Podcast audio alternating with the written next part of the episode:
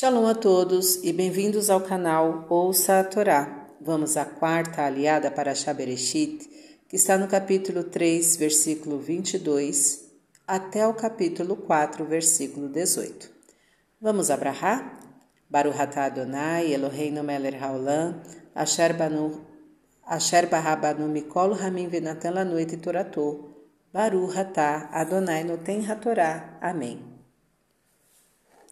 Deus disse: Eis que o homem se tornou como um de nós, conhecendo bem o mal. E agora talvez ele pegue também da árvore da vida e coma e viva para sempre.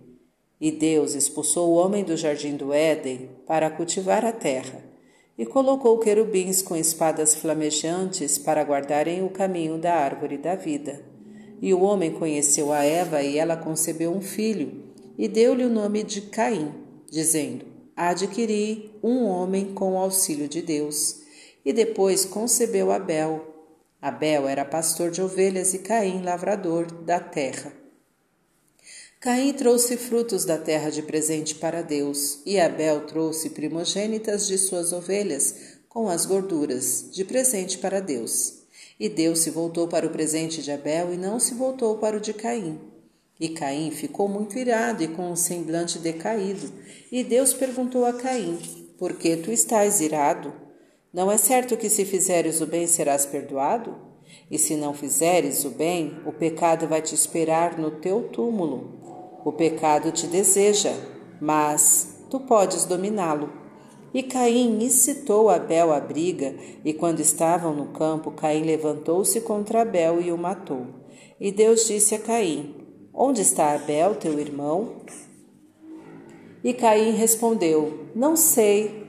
Por acaso sou guardião de meu irmão? E Deus disse: O que fizeste? A voz do sangue do teu irmão está clamando a mim desde a terra. E agora, maldito és tu na terra, que abriu sua boca para receber o sangue de teu irmão da tua mão. Quando lavrares a terra, esta não dará novamente a sua força para ti errante e nômade serás na terra. E Caim disse: É tão grande o meu pecado a ponto de se tornar insuportável?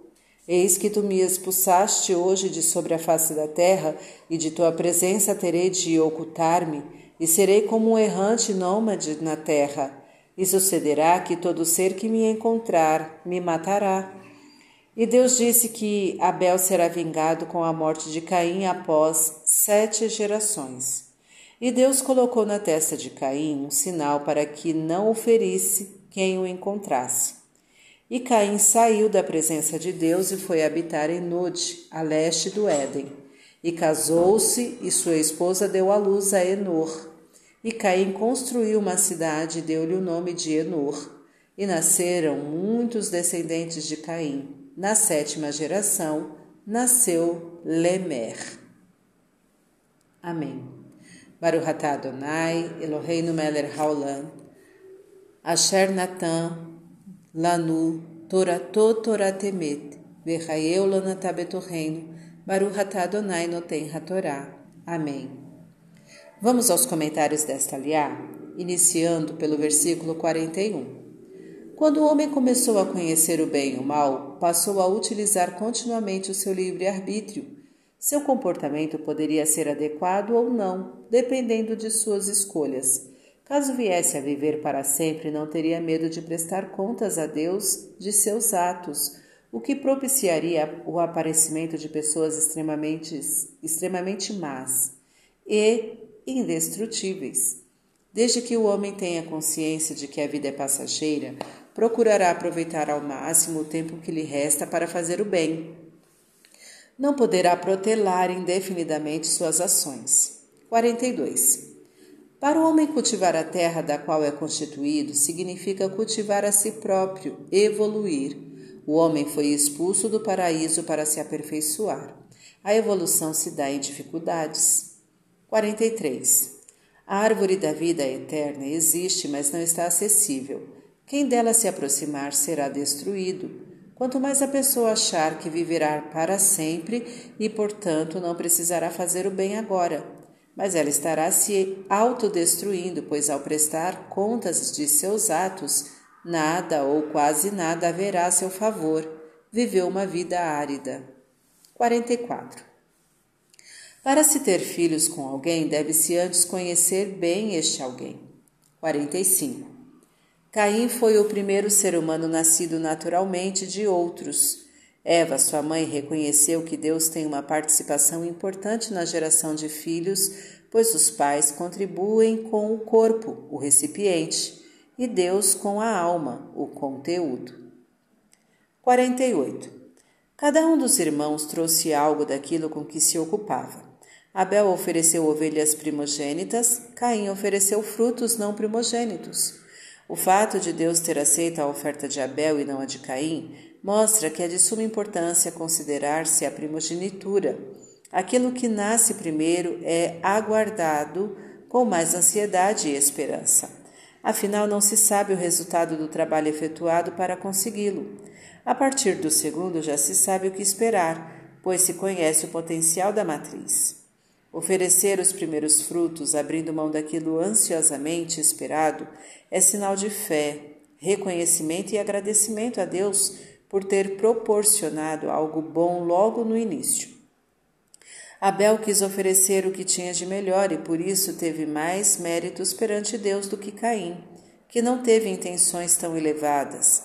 Não basta oferecer, é preciso considerar as intenções de quem oferece e a qualidade do que é oferecido. 47. Quem tiver pecados poderá se redimir arrependendo-se e fazendo bem. Se não fizer o bem, o pecado o acompanhará por toda a vida e até além túmulo. O pecado é atraente, mas a força de vontade do homem pode dominar o desejo de errar. O bem sempre poderá prevalecer sobre o mal. 48. Quando Deus pergunta algo é para saber como a pessoa está considerando o fato.